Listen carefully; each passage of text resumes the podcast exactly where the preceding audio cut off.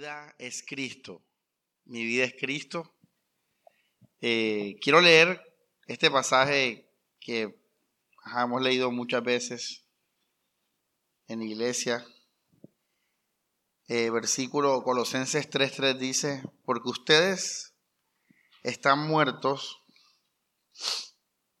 ustedes están muertos y su vida está escondida con Cristo en Dios. Cuando se manifieste Cristo, que es vida de ustedes, entonces también ustedes aparecerán con Él llenos de gloria. Mi vida es Cristo. Estas enseñanzas, como las que hemos recibido, sobre todo la, la última, y esta que estamos compartiendo, eh, que vamos a compartir y todas las enseñanzas que tengan que ver con exhortaciones a amar al Señor.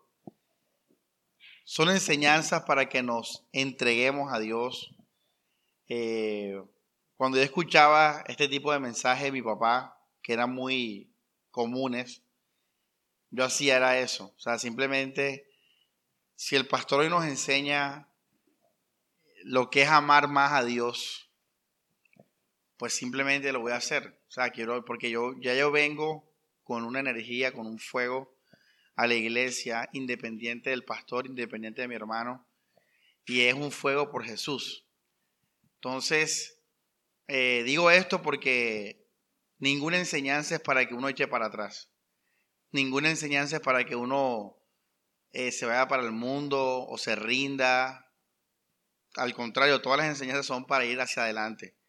Y si tú te das cuenta que, no estabas amando a Dios como la enseñanza lo está enseñando, entonces voy a amarlo así. Eso es lo que yo hacía. O sea, mi papá nos decía, hagan esto y esto y aquello, y yo hacía esto y aquello, porque ya yo tenía un fuego antes y era, mi vida es Cristo. O sea, yo ya morí por Él y voy por Él. Así, digamos que es que se aplican este tipo, este tipo de enseñanzas. Más allá de, de otra cosa es así, simplemente amando y entregándonos más a Jesús. Bueno, como les dije, la enseñanza se titula Mi vida es Cristo. Y quiero comenzar pues mostrando el panorama de la mayoría de relaciones que tiene la gente con Jesús. Obviamente esto que les voy a decir lo hablo por experiencia, por vivencialidad. También lo hablo por estudio de psicología, ya de filosofía. Eso te ayuda a comprender al ser humano, sus comportamientos. Y una vez que tú estudias esas ciencias, tú puedes comprender más fácil al ser humano. Entonces, gracias a eso, uno puede discernir mejor experiencia, estudios y sobre todo también, más que todo, estudiar la Biblia. Esos tres elementos son, digamos, la base de, de mi estudio, de mi análisis, ¿ya? Y así ha sido en todas las enseñanzas. Y bueno, les quiero demostrar, sí, porque la gente dirá, Ay, ¿tú, qué, ¿tú quién eres? ¿Tú qué eres Dios? ¿Qué? O sea, ¿tú por qué juzgas o por qué tú quién eres? Bueno, ese es la, la, mi fundamento para el análisis.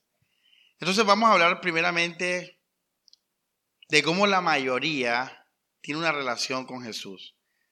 Y digo esto porque de eso se trata la prédica, de que Cristo es nuestra vida.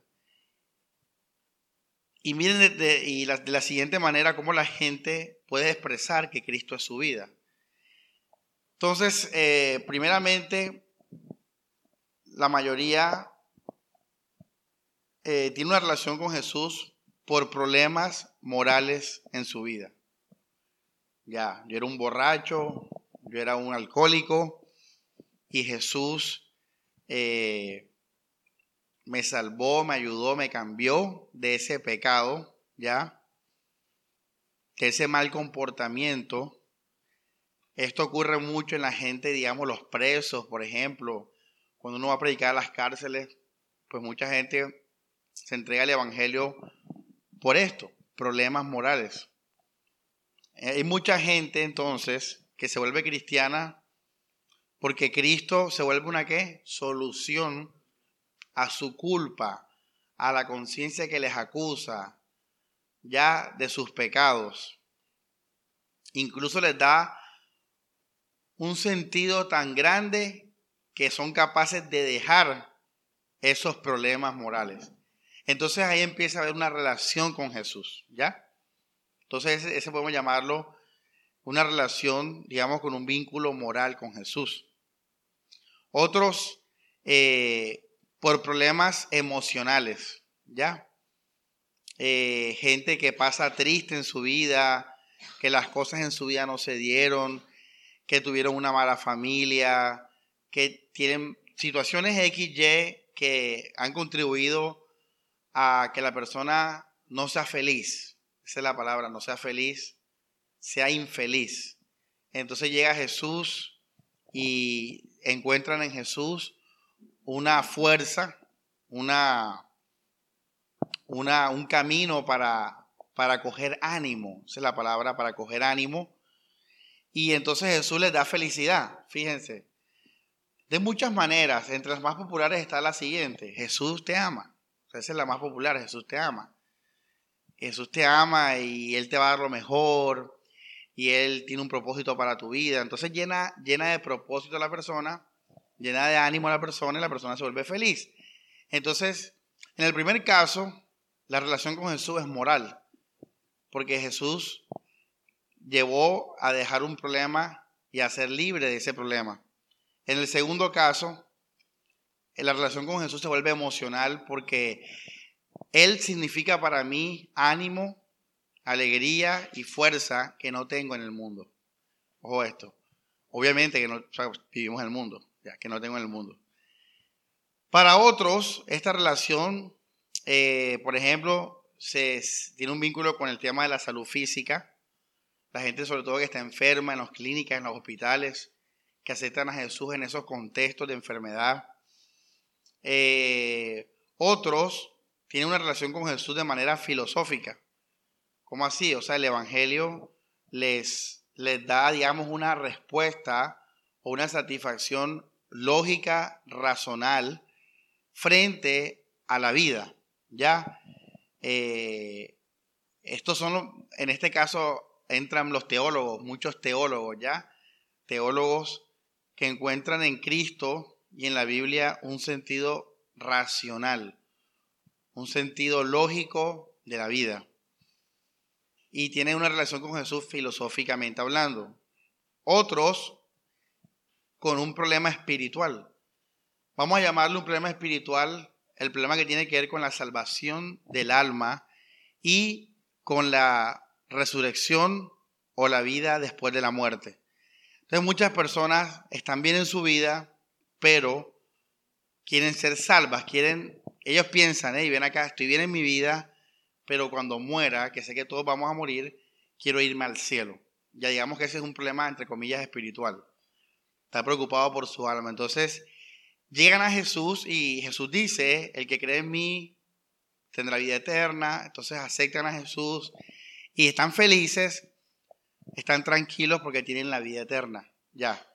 Hasta ahora he mencionado cinco, cinco, eh, digamos, formas en que la gente tiene una relación con Jesús y dice que su vida es Cristo.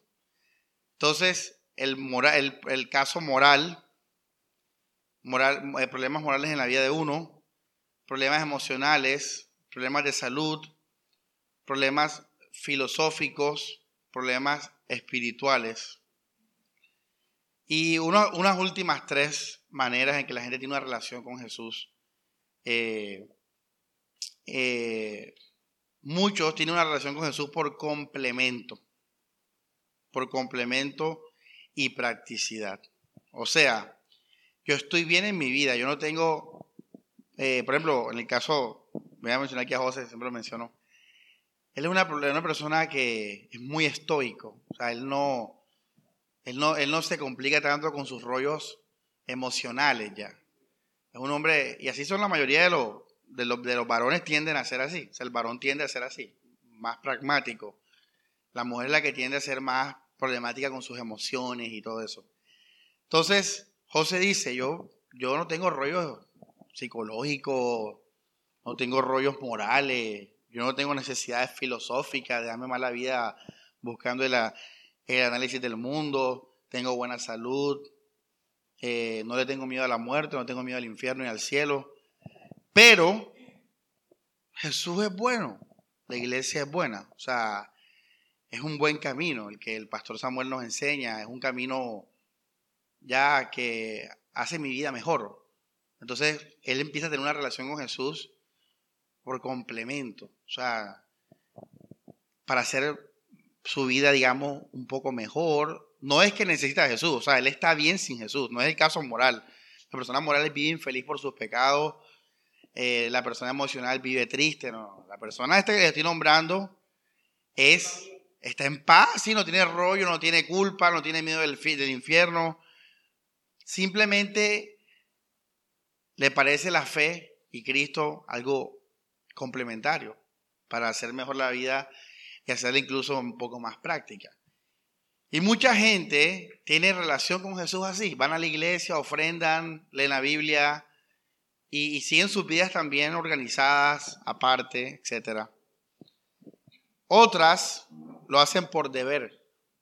Tienen una relación con Jesús por deber. Eh, ¿Cómo así deber? Eh, es lo correcto. ¿Ya? Eh, Jesús dice que Él es el camino, la verdad y la vida. El predicador nos enseña que solo Jesús es el Salvador y solo Él es Dios, los demás son falsos. Ya, entonces, eh, está bien, yo no voy a dar rollo, pero si eso es lo correcto, yo lo voy a hacer, ¿verdad? Listo. Entonces, tiene una relación con Jesús por deber, por, porque es lo correcto, porque es lo, lo que hay que hacer. Entonces, muchos son cristianos porque ya siguen el camino correcto. Ahí en esas filas están muchos de las iglesias donde nosotros, como nosotros éramos antes, ese tipo de iglesia. Ya, es lo correcto. Entonces, oye, fíjate un paréntesis cómo el predicador tiene que ver mucho en, o sea, en, en hacer que esta gente haga parte de su iglesia. ¿Ya me entiendes? Porque si yo ando predicando todos los domingos, Jesús es el camino, este es el camino, esta es la vida, esta es lo que es la doctrina, la sana doctrina, la sana doctrina, estoy llamando a la gente a que venga más por un deber a que sea una relación con Jesús. Bueno, cierro el paréntesis. Y por último, hay gente que tiene una relación con Jesús por tradición. Ya. ¿Cómo así tradición? Eh, mi tatarabuelo fue cristiano evangélico, fue ayudante del pastor, mi bisabuelo fue pastor, mi abuelo fue pastor, mi casa está llena de Biblias, de cuadros, de fotos, de bautismo, ya mi papá también es pastor, nací en un contexto de oración, de que orábamos, que escuchábamos música cristiana, ir a la iglesia, y tengo una conexión eh, almática, emocional con todo esto, una conexión de formación. Lo que yo soy literalmente es por el cristianismo. Entonces, yo por todo eso respeto, honro, ¿ya? Esas memorias, las admiro incluso, ¿ya? Veo sus bondades, veo sus beneficios y yo decido seguir con la tradición, ¿ya? De mis padres o de mi país, ¿ya? O de mi pueblo o, de mi familia, bueno, ya dije el padres, entonces eso es... Entonces, y tú te preguntas a cualquiera de estos, ¿tú eres cristiano? Sí, yo soy cristiano. Jesús es tu vida. Jesús es mi vida. Él es mi vida. Pero lo que tú no sabes es que para uno la relación es emocional, otra de salud, otra filosófica, otra espiritual, otra complementaria, otro por deber, otra por tradición. ¿Ya?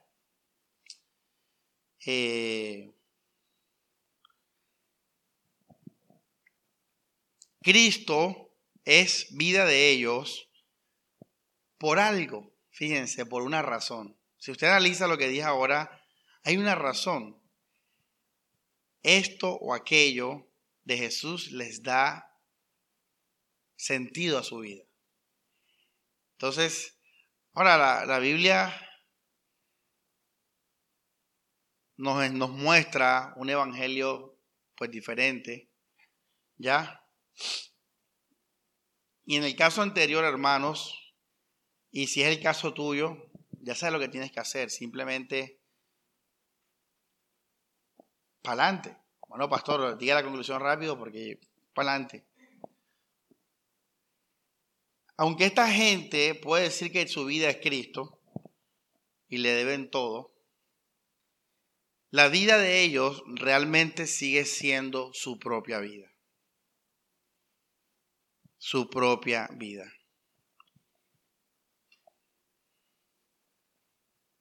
No parece, ¿verdad? Es sutil, pero si analizas, la relación con Jesús tiene una relación con su ego. Con su ego.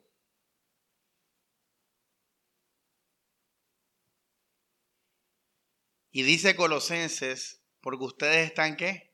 Muertos. Ahí no dice que tenemos nuestro ego ahí y hay una, va a haber una conexión espiritual con Jesús y nuestro ego, no. Jesús nos dice claramente, el camino es la muerte. Eso ya lo vimos anteriormente.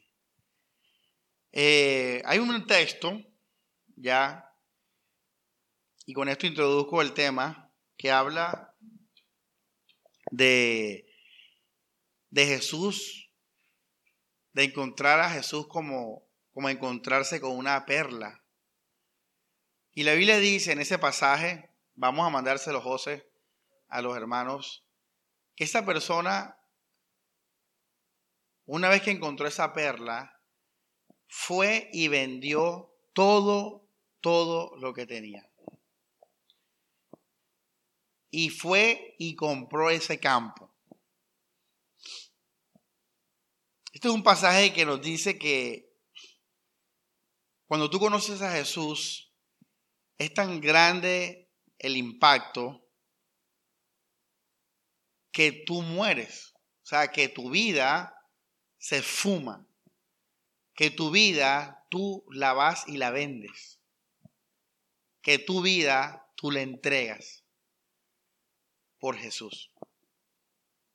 Ya. Pablo dijo, Filipenses 2, para mí el morir de ganancia y el vivir es Cristo. Él no dijo, mi vida es recta y Jesús me ayuda. Él no dijo, eh, mi vida es la tradición de mi patria. Él no dijo, este es el camino correcto y yo lo sigo. Él no dijo, estoy triste y Jesús me da alegría y por eso lo sigo. Él dijo, mi vida es Cristo. Es una diferencia grandísima. Porque en, el, en mi vida es Cristo, solamente hay una vida en la oración. Es la de Jesús, no, no está tu vida ahí. Está, completamente entregada a Jesús. En las otras oraciones está tu vida y está Jesús. ¿Ya? Están tus problemas, está Jesús. Está tu vida buena y está Jesús. Está tu culpa moral y está Jesús. Sigue estando tu vida ahí. Otro pasaje, y yo iba a predicar sobre esto, no es necesario, lo voy a decir ahora. En Hechos de los Apóstoles, la iglesia vendió todo lo que tenía. Dice la Biblia que en Hechos 2, coloca la, vamos a colocar la, la cita. En Hechos 2, la iglesia dio sus posesiones, vendió sus casas. Y la gente siempre predica sobre eso como, como para el interés de un fondo comunal. Y eso no, eso es lo secundario. Lo primero no lo ven casi, y es que esas personas están dejando sus vidas por la causa de Cristo. Ya. Que en ese caso tenía la forma específica de que la iglesia tenía esas necesidades. Cuando Jesús dijo, vendan todo, ¿te acuerdan que lo leímos hace 15 días? Hagan tesoros en los cielos. ¿Qué está diciendo Jesús ahí? Está diciendo, Suelta tu vida. Suelta tu vida. Ahora, en el caso de lo que les dije ahora de estas relaciones con Jesús, de ahí es que nacen los cristianismos humanistas, tradicionales, legalistas, libertinos, sentimentales. Nacen porque estas personas, como tienen una relación con Jesús, abren iglesias, evangelizan, predican, sacan la camioneta con altavoces en los carnavales y ponen a hacer vuelta por los barrios diciendo que Jesús es la vida. Pero lo que no sabemos es que la base de él es una de estas y él está fomentando ese evangelio y está llamando a los que también tienen el mismo problema que él a tener una relación con Jesús ligado a su ego. De ahí es que nacen esos cristianismos así.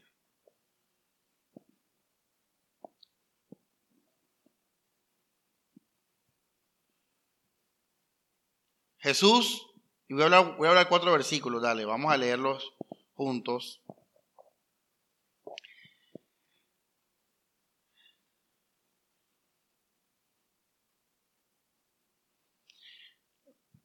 Mateo 11, verso 28.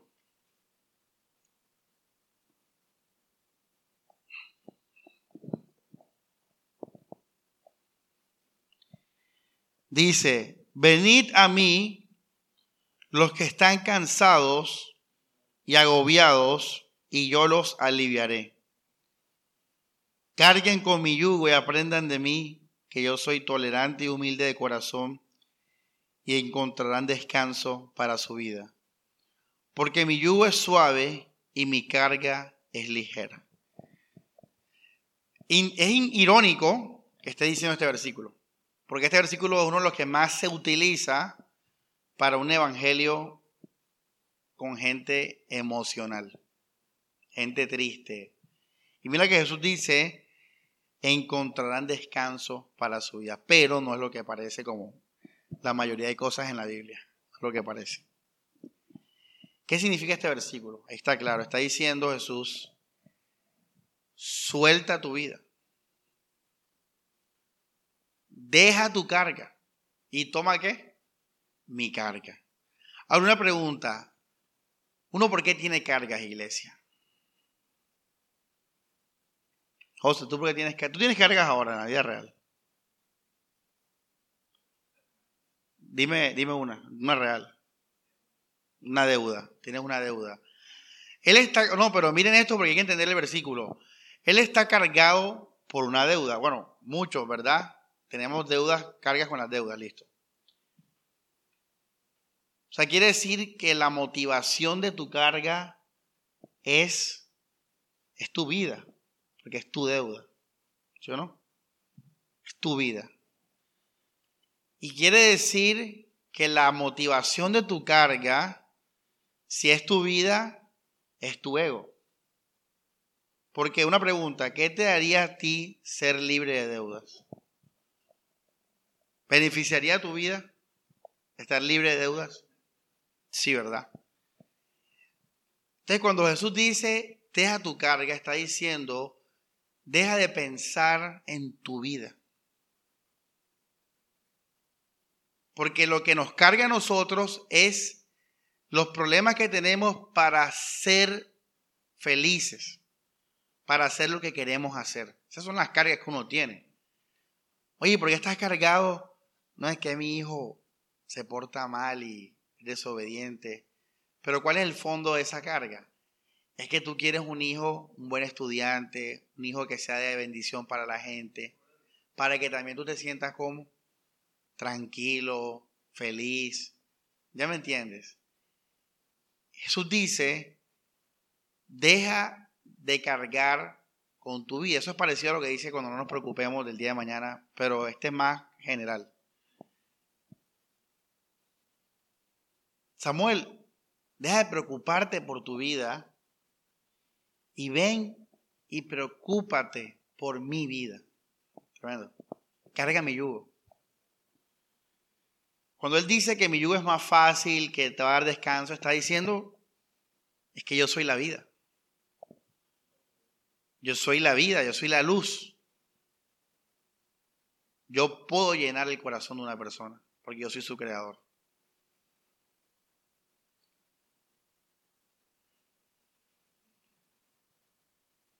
Es una línea muy sutil, porque yo puedo estar triste en mi vida y Jesús puede darle alegría a mi vida. Pero eso es lo que está diciendo Jesús. Jesús está diciendo, olvídate de tu vida, seas feliz o seas triste, y preocúpate por mi vida, que yo soy Dios. Eso es lo que Jesús está diciendo.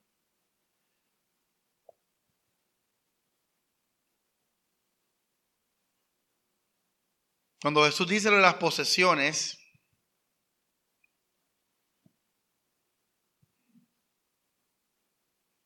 vamos a leerlo.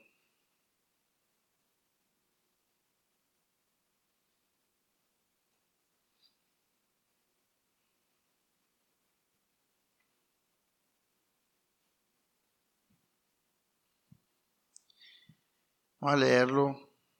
Dice la palabra.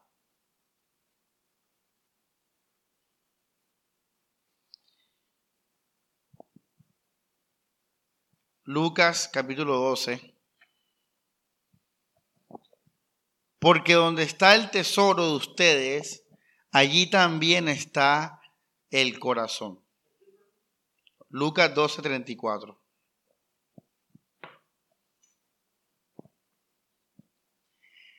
Dice el 33, ojo, vendan sus bienes. ¿Qué es un bien, hermanos? ¿Qué es un bien? Dígame qué es un bien. Es una posesión. ¿Qué me produce qué? Bienestar, tal cual como dice, placer, comodidad, seguridad. Vendan sus bienes, no, no lo que te sobra, y den ofrenda Consigan bolsas que no se rompan, un tesoro inagotable en el cielo. Y después dice, donde está tu tesoro, está tu corazón. Este versículo también hace alusión a lo mismo de las cargas. Un versículo que nos está hablando más que el dinero, nos está hablando de morir y que Cristo sea nuestra vida. Porque si yo vendo mis bienes y ofrendo con el producto de ellos, y empiezo a dedicarme completamente a las cosas del cielo, estoy diciendo entonces que no tengo vida aquí. Ya no, voy a tener bienes acá. No voy a tener tesoros acá, sino en los cielos. Ahora, ¿qué está diciendo Jesús? Está diciendo, olvídate de tu vida. Y preocúpate por mí, vive para mí. Eso es lo que está diciendo Jesús ahí. Estos versículos son de vida, no son versículos de una ofrenda o de un problema que tengo emocional, no, está hablando de olvidarnos de nuestra vida. En el caso de la familia, eh, que dice, vamos a ir Lucas 14, 26. Si alguien ven a mí y no me ama más que a su padre y su madre, a su mujer, a sus hijos, a su hermana, hermana, su propia vida, no puede ser mi discípulo. Quien no carga con su cruz y me sigue no puede ser mi discípulo. De nuevo Jesús está diciendo con estos versículos, olvídate de tu vida. Si lo primero en tu vida no va a ser tu familia, si lo primero en tu vida no va a ser tu propia vida, hermanos, ¿qué está diciendo Jesús ahí? Olvídate de tu vida.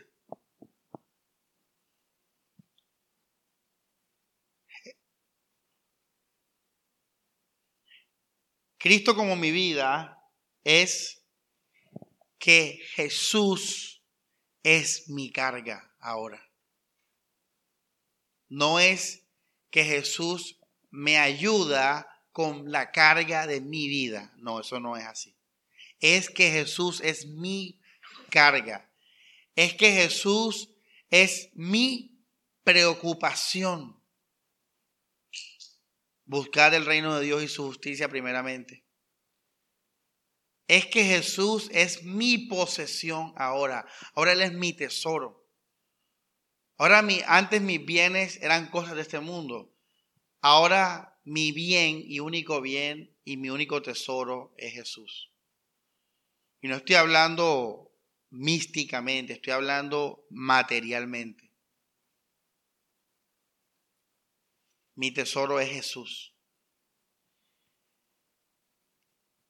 No es que eh,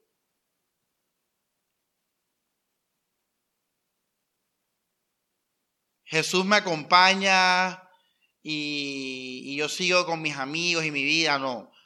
Ahora Él es mi familia. Ahora Jesús es la prioridad número uno en la vida. Jesús dijo, mi madre y mis hermanos son los que hacen la voluntad de Dios y la obedecen. Copia también ese pasaje, José. ¿Qué está diciendo Jesús con ese pasaje? Ahí no está hablando de la familia, no está hablando lo mismo. De Él como la vida, como el todo. Él es nuestra familia, es nuestro papá, Él es nuestro mamá, Él es nuestro tesoro, Él es nuestra cara y nuestra preocupación. Eso es Cristo como la vida de nosotros.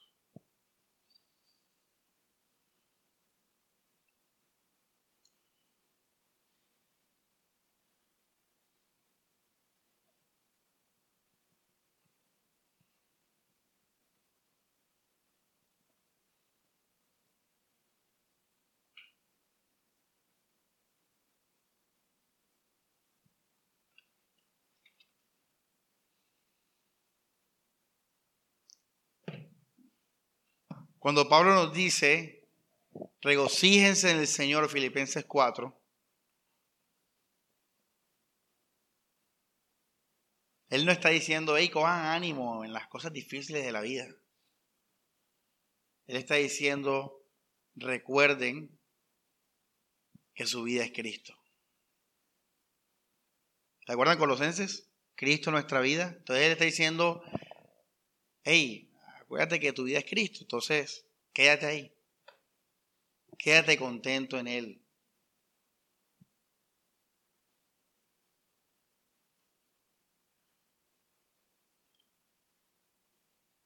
Les voy a hablar de cuatro razones, y no, no lo vean como unos puntos así, tal, no, simplemente como cuatro razones de por qué una persona en verdad vive contenta.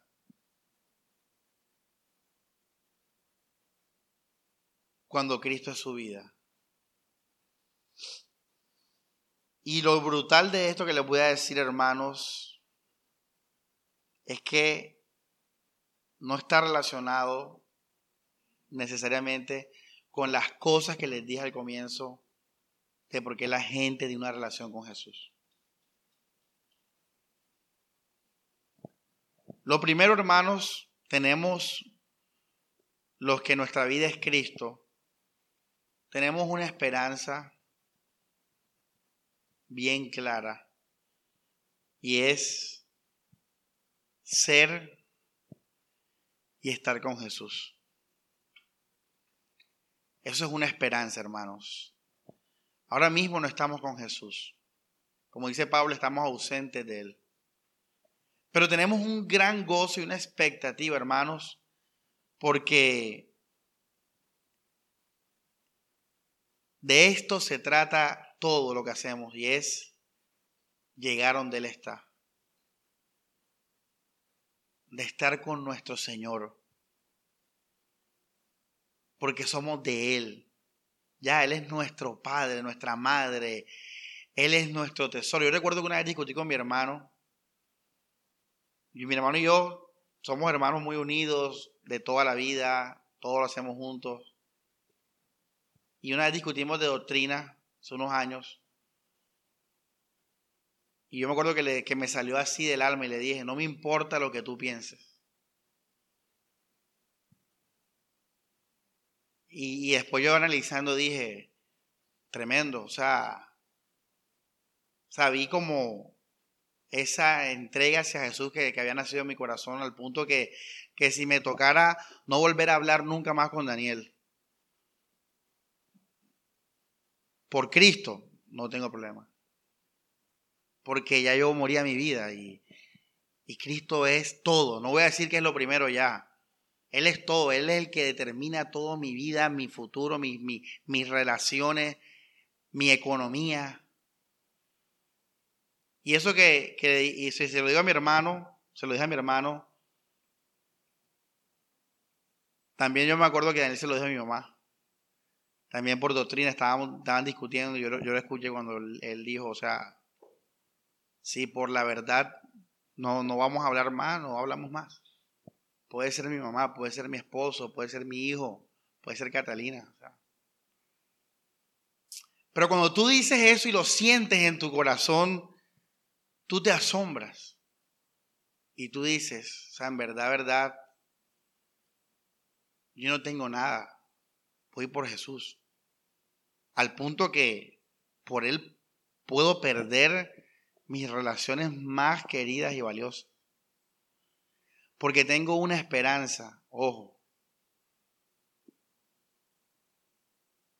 No es salvarme. No es sentirme bien de mis pecados. No es estar bien físicamente no es tener lógica en mi filosofía. Tengo una esperanza y es estar con mi Señor. Estar con Él.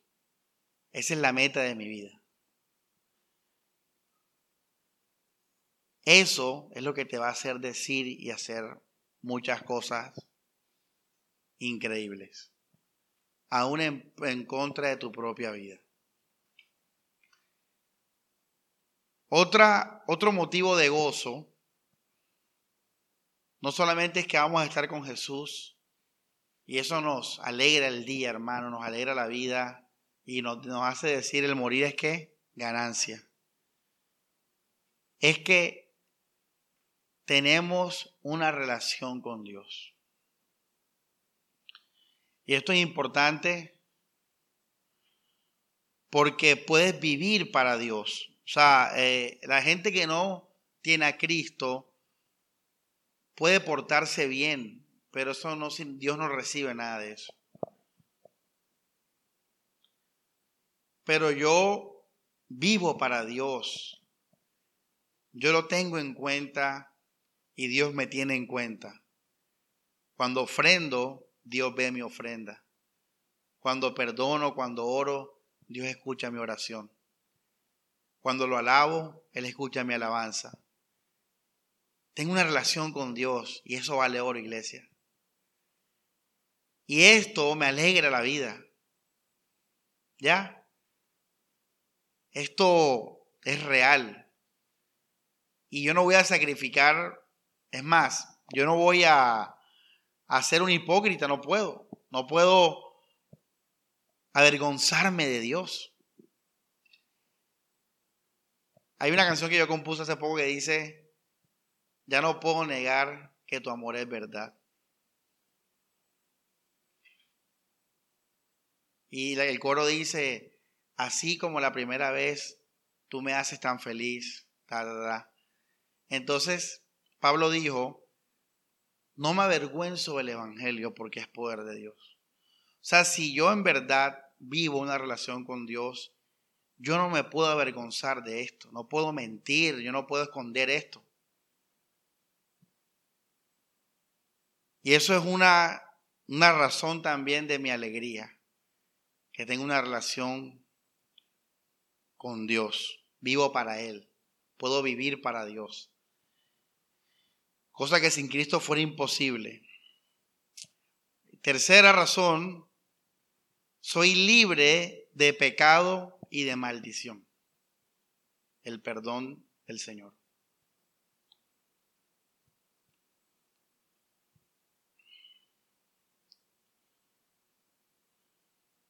Yo no tengo una relación con Jesús, escuchen esto, porque yo me sentía mal y yo era un pelado desordenado, inquieto y un pecador, y ahora Cristo me perdona y ahora estoy feliz porque soy libre de pecado. Si eso es así, Cristo no es tu vida. Sin embargo, cuando tú mueres a tu vida y tu vida es Cristo, tú disfrutas de esto. de que eres libre de todo pecado y de maldición. Hay gente que necesita dejar de pecar en su vida para sentirse bien. Ya, yo he comprendido que hay unos pecados que tiene uno, que son de uno, y, yo dije, yo no voy a darme más la vida con esto, ¿ya me entiendes? O sea, eh, yo no, no, no, necesito que el pecado se vaya de mi vida para yo estar feliz y libre del pecado. Porque lo que me hizo libre del pecado no fueron mis obras. Fue Él completamente gratis, hermanos.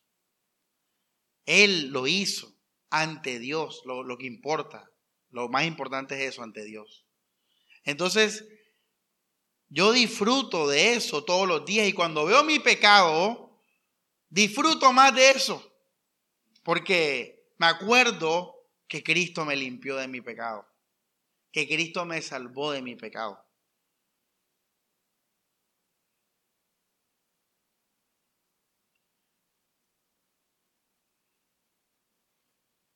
Eso es, tremendo, eso está en Colosenses. No lo he predicado porque, ajá, vamos a Colosenses 2. Tú sabes ese versículo dice que estamos completos en él. Yo sé que muchos de ustedes lo han tomado de manera emocional, pero eso no es emocional. Ese es un versículo que habla del perdón de los pecados. Porque los colosenses querían hacer un poco de actividades para erradicar el pecado de sus vidas. Ayunos, dietas, días de reposo. Y Pablo dice este versículo, vamos a Colosenses 2, Y me da risa porque antes de predicar yo siempre digo, voy a terminar temprano para hacer después esto y aquello. Y a veces me comprometo con personas, pero cuando estoy predicando no me importa nada. Y también veo eso ahí en una pequeña manera.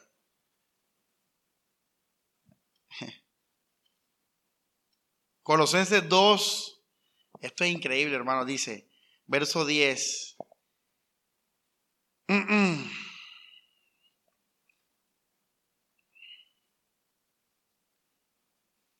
¿Ya lo tiene José?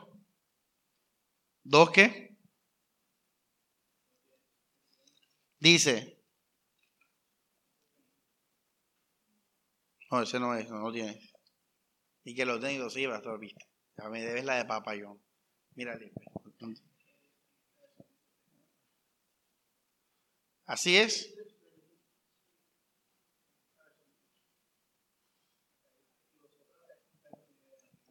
En Colosenses 2, 10. Y de él, ojo iglesia, ojo lo que voy a leer, dice, y de él reciben ustedes su plenitud. ¿Se acuerdan que estamos hablando de regocijarse en el Señor? Dice. Por verso 11, por él han sido circuncidados no con la circuncisión que practican los hombres, descubriendo la carne del cuerpo sino con la circuncisión de Cristo, que consiste en ser sepultados con Él en el bautismo y en resucitar con Él por medio de qué, ¿qué dice? La fe en el poder de Dios que lo resucitó a Él de la muerte. Ustedes estaban muertos por sus pecados y la incircuncisión carnal, pero Cristo los hizo revivir en Él, perdonándoles todos los pecados. Canceló el documento de nuestra deuda con sus cláusulas adversas a nosotros y lo quitó de en medio clavándolo consigo en la cruz. Despojó a los principados y potestades y los humilló, haciéndolos desfilar públicamente como prisioneros en su marcha triunfal. Por tanto, que nadie los juzgue por asuntos de comida, bebida, o etcétera, etcétera. Estamos completos en Cristo. Ese es el contexto, hermano. Como Él hizo todo, como Él hizo todo, tú tienes que hacer una sola cosa. Y es que es, ¿qué José? ¿Qué tienes que hacer tú? ¿Qué tienes que hacer tú? No, suena, no sé, Miami Beach, no, ¿Qué hay que hacer, Grace? hay alguna palabra que lo abarca todo y es simplemente recibirlo por la fe. Ahí está el descanso, el gozo. Pero fíjate, una persona que Cristo es su vida se goza, primero porque va a estar con Jesús. Segundo, porque vive para Dios. Tercero, porque es libre de todo pecado y maldición. Ya. A mí Mari me dice a veces que, yo tengo un demonio dándome vueltas por ahí ya. Y que se me tira a veces y todo eso. Y yo nunca le eso lo he dicho, pero se lo voy a, lo lo a ver ahora. Yo en la mente siempre que ella me dice deja, deja el demonio, déjalo ahí que dé su vuelta porque él no puede hacer nada. Él lo único que puede hacer es agarrarse de mi carne, de mi carne que también va a morir físicamente cuando yo fallezca. Pero el demonio ese está vencido, porque Cristo, lea lo que dice Colosenses, porque Él canceló la deuda de nosotros, Él canceló la culpa, Él la clavó en la cruz, no en tus obras, no en tu futuro, no en tu comportamiento, no en la cruz por medio de la fe. Así que deja ese demonio si quieres ahí que no va a hacer nada. Porque cuando yo me muera, ese demonio se va a quedar con este cuerpo. Ya, déjaselo. Pero mi espíritu es del Señor. Y por eso vamos a resucitar con nuevos cuerpos. Porque este cuerpo es un cuerpo de muerte que le pertenece al pecado. Dice Pablo, el pecado que habita en mí.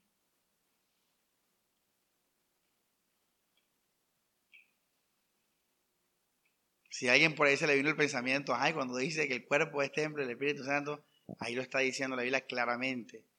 ¿Qué significa un templo? Que tiene un interior. Quiere decir que el cuerpo, lo que importa no es el cuerpo, es lo que hay que adentro. El cuerpo es templo de Él. O sea que el Espíritu Santo no está en mi cuerpo. ¿Dónde está allí? Adentro. Y por eso hay que tener cuidado con el cuerpo. Pero no es que el cuerpo es de Cristo. Si fuera de Cristo, hermano, esto no fuera tan podrido y, y débil. Esto es un miserable hombre de mí. ¿Quién me librará de este cuerpo de qué? ¿A quién le pertenece el cuerpo? a la muerte, este cuerpo de muerte. Ya. Ahora, por último, yo sí hablo, ¿ah? 48 minutos, ¿eh? no, empezó la predica, 48 minutos. Por último, hermanos, el cristiano que Cristo en su vida se regocija porque él es un heredero, un coheredero de la familia de la fe. Es verdad que yo, mi tía, mi tía de parte de mi mamá, hace poco mi abuela estuvo mal, entonces a los familiares nos pidieron que fuéramos a cuidarla turnándonos. obviamente uno va y tal.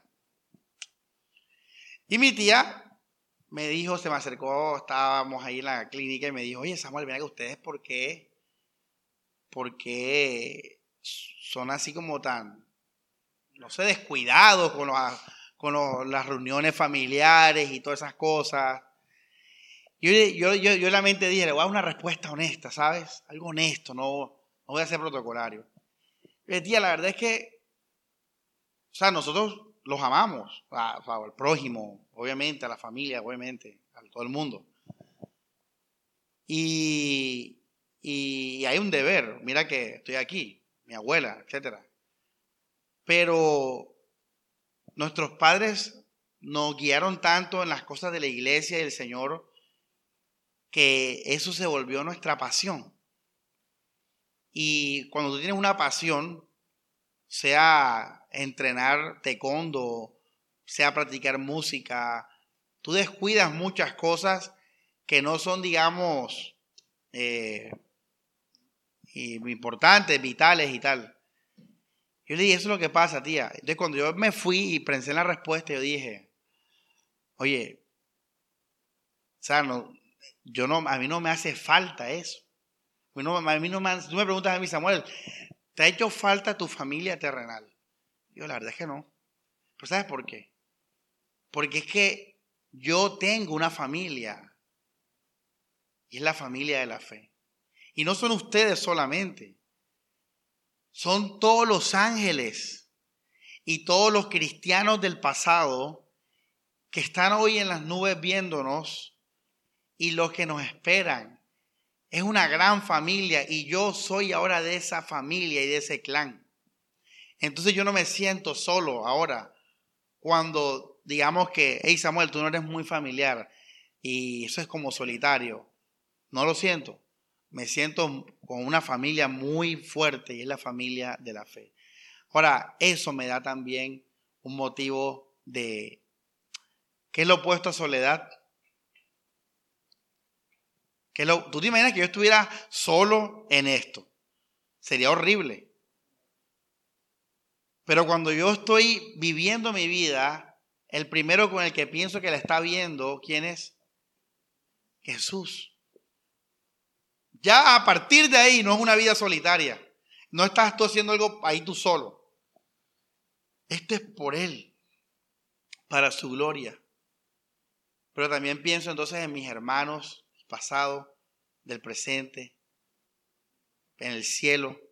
Y empiezo a ver y digo, oye, esto ya no es solitario. Por eso es que, hermanos, los creyentes pueden vivir en unos estados de soledad tremendos por causa de la fe. La Biblia dice que el Evangelio es que pocos se salvan, ¿se acuerdan? Pero tu vida es una vida de una persona como si fuera, tuviera todo el mundo contigo. Ahora, estas cuatro razones solo son por Cristo. Por ejemplo, hay gente que dice, Cristo está conmigo y me acompaña en mis dolores y en mis tristezas. Pregunta, ¿esa persona podemos decir que su vida es Cristo? ¿O sí? ¿Por qué?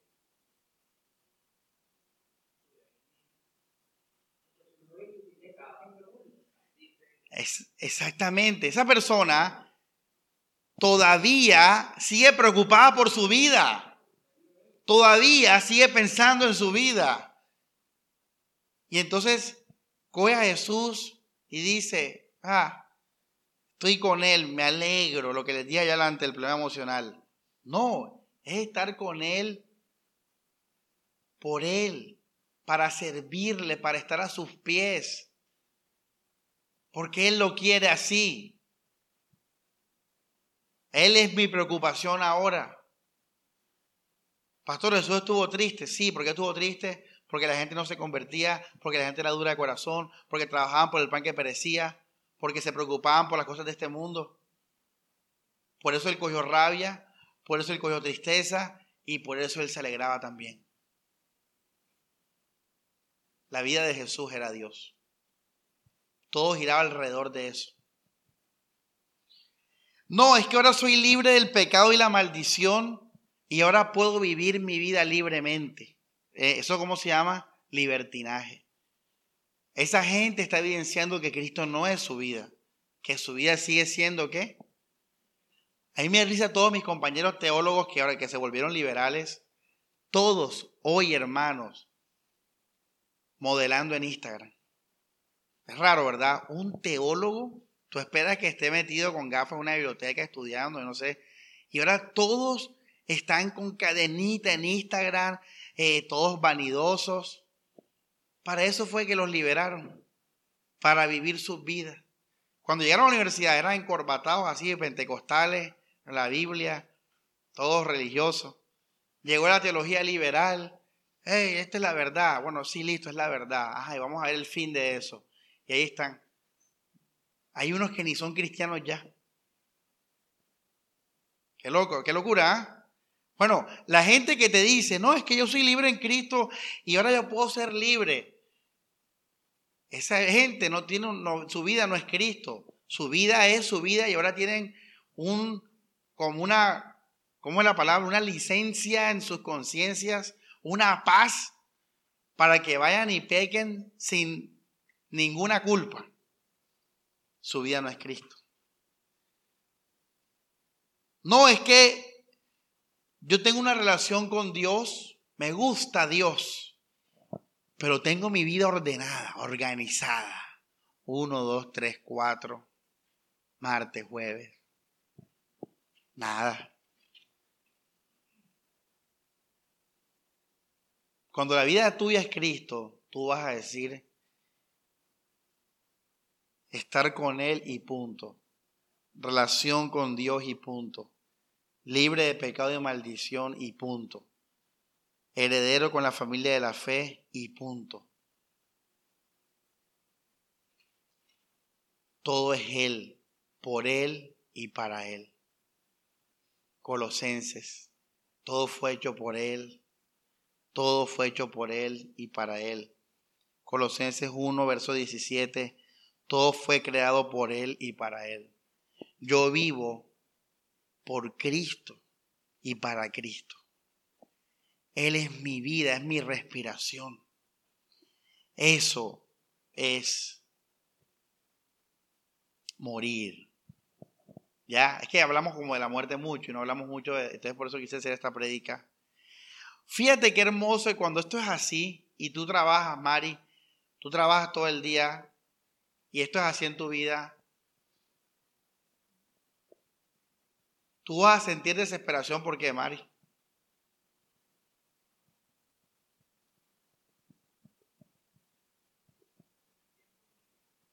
Exactamente, por ir a orar, por ir a hablarle ¿Qué ejemplo puso Mari? Del trabajo. Pero le voy a poner otro ejemplo a Mari. Mari, esto, si eso es así en tu vida, el día que, que, que tu hija se gradúe o se case, o tú te cases, tú vas a sentir desesperación por orar, por estar con Él. El día que estés de vacaciones en Cancún, vas a sentirte vacío porque vas a decir, he pasado todo el día en la playa, en los flotadores, comiendo en familia. Tengo, tengo sed. Quiero estar con Jesús. Eso es lo que Pablo dijo en Filipenses. Todo lo puedo en Cristo que me fortalece. Era que él vivía tranquilo donde sea, porque donde sea tú encuentras a Jesús por medio de la oración, por medio de su palabra. Cuando la mujer en su casa tiene un marido desobediente, Pedro le recordó eso. Recuerden que ustedes tienen una relación con Dios. Quédate ahí. Fíjate, quédate ahí. Cuando nosotros hablamos de enfocarnos o de guardarnos del pecado y la idolatría, es simplemente quedarnos en aquel que es nuestra vida. Hermanos, literalmente un síntoma de que Cristo es tu vida, creo que es un poco obvio, que no te importa nada, nada más. No te importa nada. No te importa nada.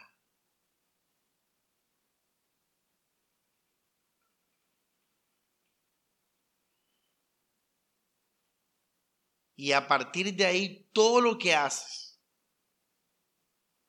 es para llevarlo a Jesús. Por ejemplo, yo me entrego a Jesús, listo y tal. Pero tengo una hija. Es lo que le dije el domingo.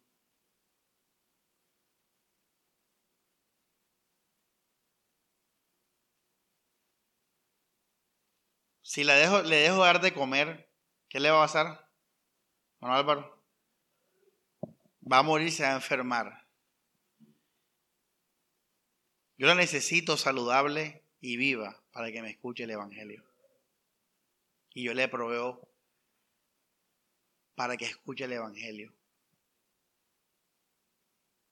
Y ella no vive más, ni la voy a guiar más a esta vida.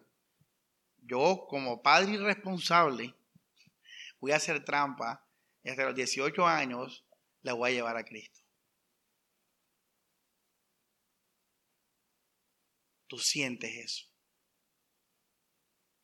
Toda tu vida, todo empieza a girar hacia el Evangelio.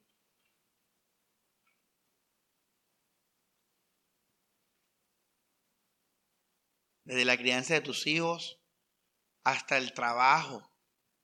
Pablo dice en Tesalonicenses, habla del trabajo y dice que trabajemos, que no andemos en ocio. Ya. Porque trabajando vamos a poder tener para bendecir a otros, para ayudar a los que, a, los que tengan necesidad. Todo tiene que ver con Jesús. Con el dinero, yo puedo tener un lugar para la iglesia. Puedo compartir comida en la Santa Cena. Puedo alabar a Dios con instrumentos. Eso se hace con dinero. Puedo comer con mis hermanos hamburguesas. Puedo compartir con mis hermanos en un centro comercial. Yo voy a estar, puedo comprar Biblias, puedo comprar libretas para hacer mis estudios de la palabra, puedo estar saludable, para poder servir a Jesús. Tengo que trabajar. ¿Y en qué trabaja, pastor? En lo que te guste, en lo que sea bueno. No, elijo la batería, bueno, hágale, y me gusta y soy bueno. Pero ¿tú crees que la, la música es el fin? No, es trabajar. Yo le dije a los pelados hace poco, hey, quiero hacer dinero con esto. Yo no voy a, esto no es por gusto solamente, esto es para no estar en ocio. Porque eso es, el ocio no trae nada bueno. Y yo quiero cosas buenas para bendecir a mis hermanos, para bendecir a la iglesia del Señor. Para que no haya tropiezo, ¿para qué? Para predicar el Evangelio. Para poder brindarle a mi hija lo que necesite y hasta más para que vea la gracia del Evangelio. Por eso quiero trabajar. Y bueno, elijo lo que me gusta y en lo que soy bueno. Pastor, yo no, a mí no me gusta, pero soy bueno. Bueno, está bien. Igual ahí hace dinero. Que ese es el fin de trabajar. Yo le decía a un hermano por teléfono, si yo no fuera pastor, yo, yo me esforzara por hacer dinero. Porque sé que ese va a ser mi aporte que, que el pastor necesita muchísimo que la iglesia necesita muchísimo. Así que yo saldría el lunes a decir cómo hacer más dinero. Si esa es mi vocación, no es una vocación, digamos, ministerial así directa. Yo estoy haciendo plata. Porque el día que un hermano se enferme, lo ayudo con todo. El día que haya un cumpleaños, lo celebramos con todos los lujos. Que a nuestro pastor no le falte nada. No quiero excusas, pastor. Quiero buenas predicas. No le falta nada.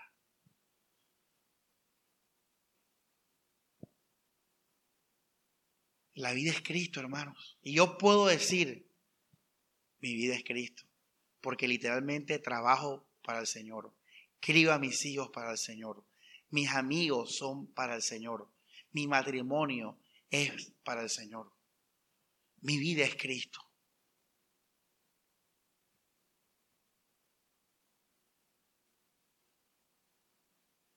Alguien me dijo, oye, parece Samuel que tú estuvieras feliz porque tienes lo que quieres. Y yo me eché a reír. Yo no tengo lo que quiero. Te voy a decir, y lo voy a decir para que los que vayan a hacer un libro algún día o una cosa de mí, lo digan. ¿Tú sabes cuál es mi vida, Morelia? Tres cosas. Y no se les olvide más para que no vuelvan a pecar con la boca. Ser popular ser popular. Ese es mi ego. Ser mujeriego. tener 10 y 15 mujeres,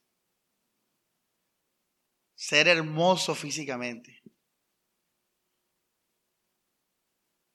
y vivir en Nueva York. Ay, se me olvidó la bola quinta, tener plata, tener mucho dinero. O sea, un actor. Yo estaba pensando, un actor, un actor resume eso. DiCaprio, mujeriego, tiene plata, famoso, vive en Nueva York. Ese es mi vida. Esa es mi vida, ese es mi deseo, hermanos. Yo no tengo lo que quiero, estás loco. Yo disfruto de la vida que es diferente. Si Dios me permite tener esto, lo voy a disfrutar al máximo. Y, y hay cosas que me gustan en la medida que puedo tener. Tengo 10 mil pesos. Bueno, voy a comprar algo que me guste de 10 mil pesos. Pero ese no es mi deseo. Yo morí, hermanos. No sé si Daniel se acuerda, pero yo en mi closet de adolescente tenía, bueno, yo tenía una ficha de las Torres Gemelas gigante. No sé, bueno, nadie lo conoció aquí. Grandísimo, hermanos, así. Y mi, mi cortina era la bandera de los Estados Unidos. Y yo tenía una, una, en el closet cuando lo abría, había un plan para yo irme a ir a los Estados Unidos. Un plan de una planeación. Ese era mi sueño y esa era mi vida. Si tú me preguntas ahora, Samuel, ¿tú estás viviendo tu vida? Yo te voy a decir claramente que no. No estoy bonito. No estoy en Nueva York. Seguro, pastor. Seguro, no estoy en Nueva York no tengo dinero y no disfruto de ser mujeriego. Yo estoy viviendo mi vida. Pero te puedo decir que estudié teología, que me entregué al ministerio, que lo he perdido todo por la verdad, que me dedico a hacer enseñanzas, que mi vida se la estoy dedicando a una iglesia de 15 personas. Eso te lo puedo decir. Yo te puedo decir, lo estoy haciendo por Jesús, pero estoy muy contento, ¿sabes? No estoy triste, no estoy reprimido, no me hace falta Nueva York. No, estoy muy completo. ¿Sabes por qué? Porque cuando yo digo que yo moría mi vida, no es que, ay, barro, este es el deber ser. No, no, no. Porque cuando yo escuché el amor de Jesús, que dice la Biblia, que Él se entregó todo por nosotros. No hay un amor más grande que esa iglesia. No hay amor más grande que alguien muera por tus pecados, que tú siendo merecedor del infierno y del castigo, justamente alguien haya dado la vida por, por salvarte. Cuando yo escuché eso, yo dije, no, no, ¿cómo voy a comparar eso con, con lo que sea, hermanos? ¿Qué amor más grande hay que ese?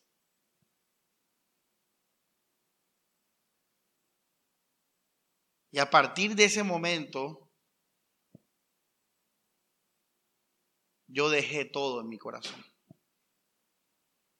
¿Sabes por qué lo dejé todo, hermanos?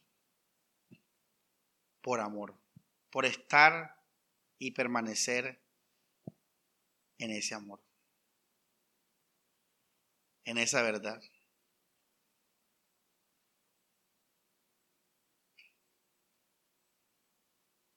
Así, iglesia, Pablo dice y miren que lo que digo no es diferente a lo que es la experiencia de los cristianos en la Biblia. Vamos a Filipenses 3.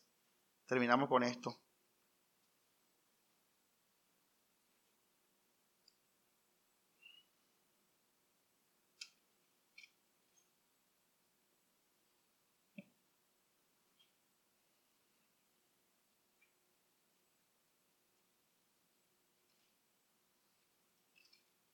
Capítulo 3 dice, verso 7, pero lo que para mí era ganancia, lo consideré por Cristo pérdida.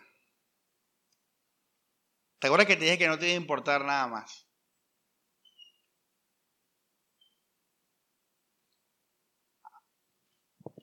A mí me gusta contarle el testimonio de mi vida por dos razones. Primero, porque me regañan si hablo de ustedes, porque me dicen así no es pastor y eso. Y segundo, porque a mí me gusta hablar la vida real. Yo no, quiero hablar paja, ¿sí me entiendes? Y digo, bueno, te voy, a, te voy a decir vivencialidades mías. Te voy a decir una. Una vez, tú sabes que estoy separado y, comparto con mi hija la, la crianza. Y una vez estábamos discutiendo de, ajá, y si yo quiero vivir en otro país y esto y lo otro y tal, y yo, yo empecé a alterarme, no, ¿verdad? Y yo después dije, ¿sabes qué? O sea, te voy a decir, te voy a hacer claro.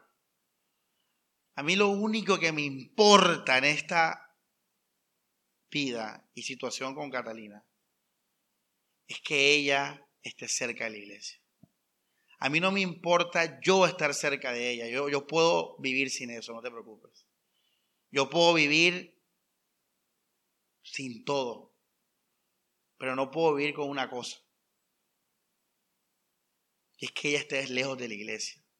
Eso es lo único que te pido, que me, me respetes, que me cuides. Eso me refiero cuando Pablo dijo todo es basura. Él se refiere a eso, a que ya nada tiene valor para mí, porque ahora todo el valor en mi vida tiene que ver con Él.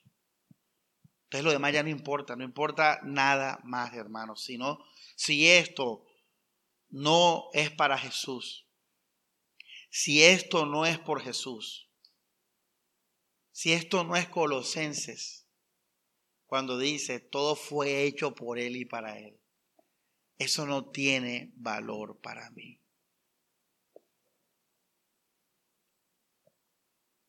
No me importa nada más. Pastor, a mí sí me importan muchas cosas. Entonces estás vivo. Y no te juzgo, ¿sabes? No te voy a juzgar porque esto no se trata de que tienes que hacer algo.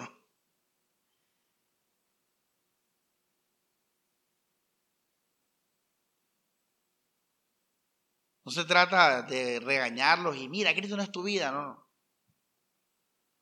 Pero sí te voy a decir algo. Y es que este libro y la fe que se llama cristianismo viene por vidas y por almas. Ya, eso es lo que te voy a decir. El cristianismo no es un complemento a la vida de nadie. El cristianismo no es, una, no es un medicamento, un aliciente, no es un tiquete para ir al cielo. El cristianismo es gente que ha muerto y su vida está escondida en Cristo en los cielos. Esa es su gloria. El cristianismo es de gente que ha cogido lo más preciado y se lo ha entregado a Dios, su propia vida.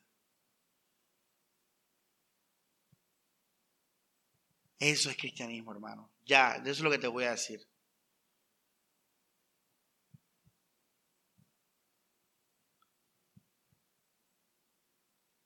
Y termino con la historia del hijo pródigo. El hijo pródigo es la historia de un cristiano. El hijo pródigo, en su, así como nosotros a veces que estamos como impulsivos, lo que sea, y hacemos cosas locas, nos pasa algo a todos.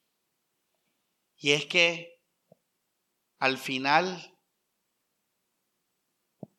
no podemos vivir lejos de casa. Y por eso nos exhortamos del pecado entre nosotros. Y por eso nos exhortamos del desenfoque. Porque no podemos vivir sin Cristo. Y cuando te alejas de Él, pierdes tu inspiración, pierdes tu energía, pierdes tus fuerzas.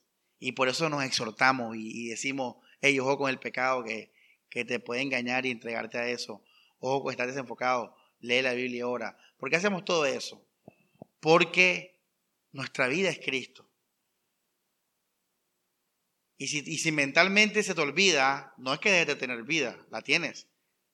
pero vas a creer que no la tienes y vas a, sentirte confundido. Y por eso nos exhortamos para volver a lo que somos, para volver a lo que en lo que estamos y para donde vamos. Voy a estar con Jesús. Soy de Dios. Soy santo.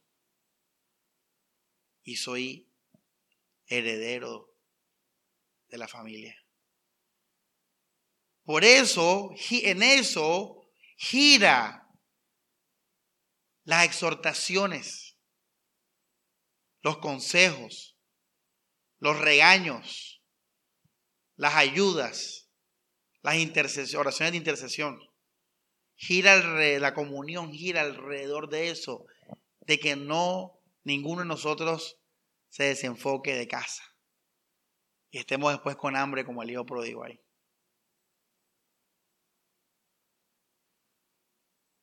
Cuando Pablo habla del pecado, y esta prédica nació porque iba a predicar del pecado, y nació esta prédica. Cuando habla Pablo del pecado, lo habla esto con esto en mente. Que no nos dejemos engañar o desenfocar. Cuando habla de, de las, los rituales, de las obras legalistas, lo mismo. Cuando habla de guardarnos de las personas malas, lo mismo. Todo gira alrededor de mantenernos enfocados. Y lo que les dije el domingo de la familia, de ser buenos esposos, buenas esposas, eh, de trabajar, todo eso es alrededor de esto, de mantenernos enfocados en Cristo nuestra vida. Así hermanos, los invito a que se entreguen a Jesús. Si, si están aquí porque les llamó la atención el cristianismo, yo qué sé.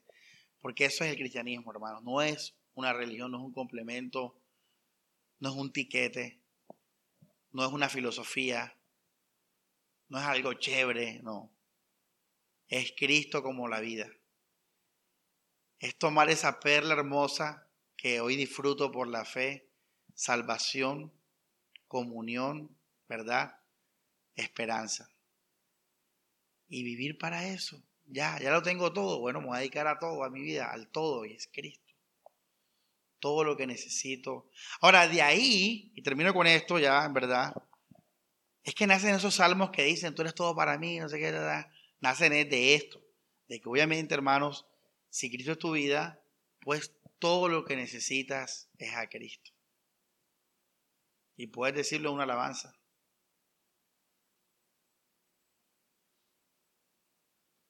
Pero no eres una persona triste y animada.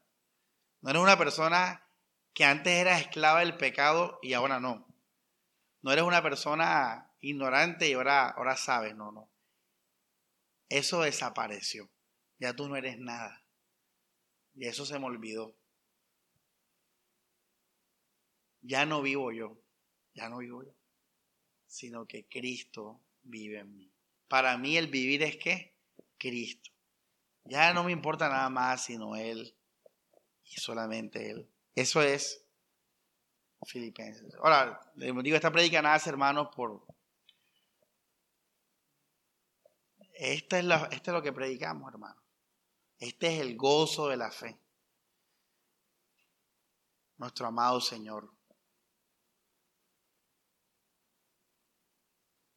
No tengas más una relación con Jesús equivocada y no vuelvas a decir que Cristo es tu vida sin antes verificar estas cosas. Porque mira que ahí te di cuántas, ocho, ocho relaciones que existen por ahí de que Jesús es la vida de uno. Y no es así. Bueno, hermanos, creo que esta es una buena práctica complementaria a las enseñanzas anteriores de morir y todo eso. Eh, examínense, hermanos. Esta enseñanza es para que se examinen, para que mediten y se entreguen, hermanos. Se entreguen. Es para que cojan sus bienes y los vendan. Es para que cojan la perla, vayan, se devuelvan, vendan todo lo que tienen y se dediquen a esa perla. Es para que dejen sus cargas y sus preocupaciones y, se, y cojan las preocupaciones y las cargas de Jesús. Es para que Jesús sea su tesoro. Vivimos para Cristo. La vida es Cristo, hermanos. Vamos a orar. Dios Padre, te agradecemos por tu palabra, Señor. Encomiendo la vida de mis hermanos, de los creyentes, Señor. Gracias por este, este llamado, Señor, que siempre nos haces de salvación, de vida, Dios, en tu gracia, Señor. Padre, somos pocos, Dios, pero que entendamos que seguirte a ti, Jesús, es vivir completamente para ti, Señor Jesús. No nos salva que seamos pocos. Señor, eso no hay garantía de nada, Dios. Por eso que mis hermanos evalúen sus caminos, Señor.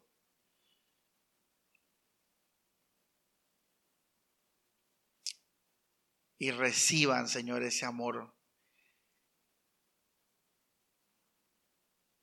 A tal punto, Señor, que se entreguen completamente por la fe. Y que tú seas todo para ellos, Señor. Que tú seas su inspiración, su fuerza, su alegría, aún su tristeza y su rabia. Porque a veces el Evangelio, Señor, nos trae celo. Que todo seas tú, Jesús y aún lo terrenal de nosotros, Señor, lo encaminemos para tu gloria, para la iglesia, para el evangelismo, para la Biblia, para tu gloria, Señor.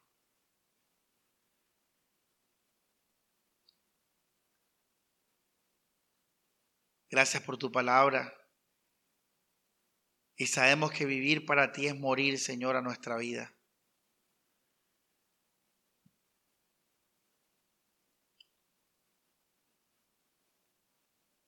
Esto no es un estilo de vida, Señor. Esto no es una religión más. Esto es la vida misma, Dios. Esto es la vida misma, Señor. Esto es todo para nosotros, Dios.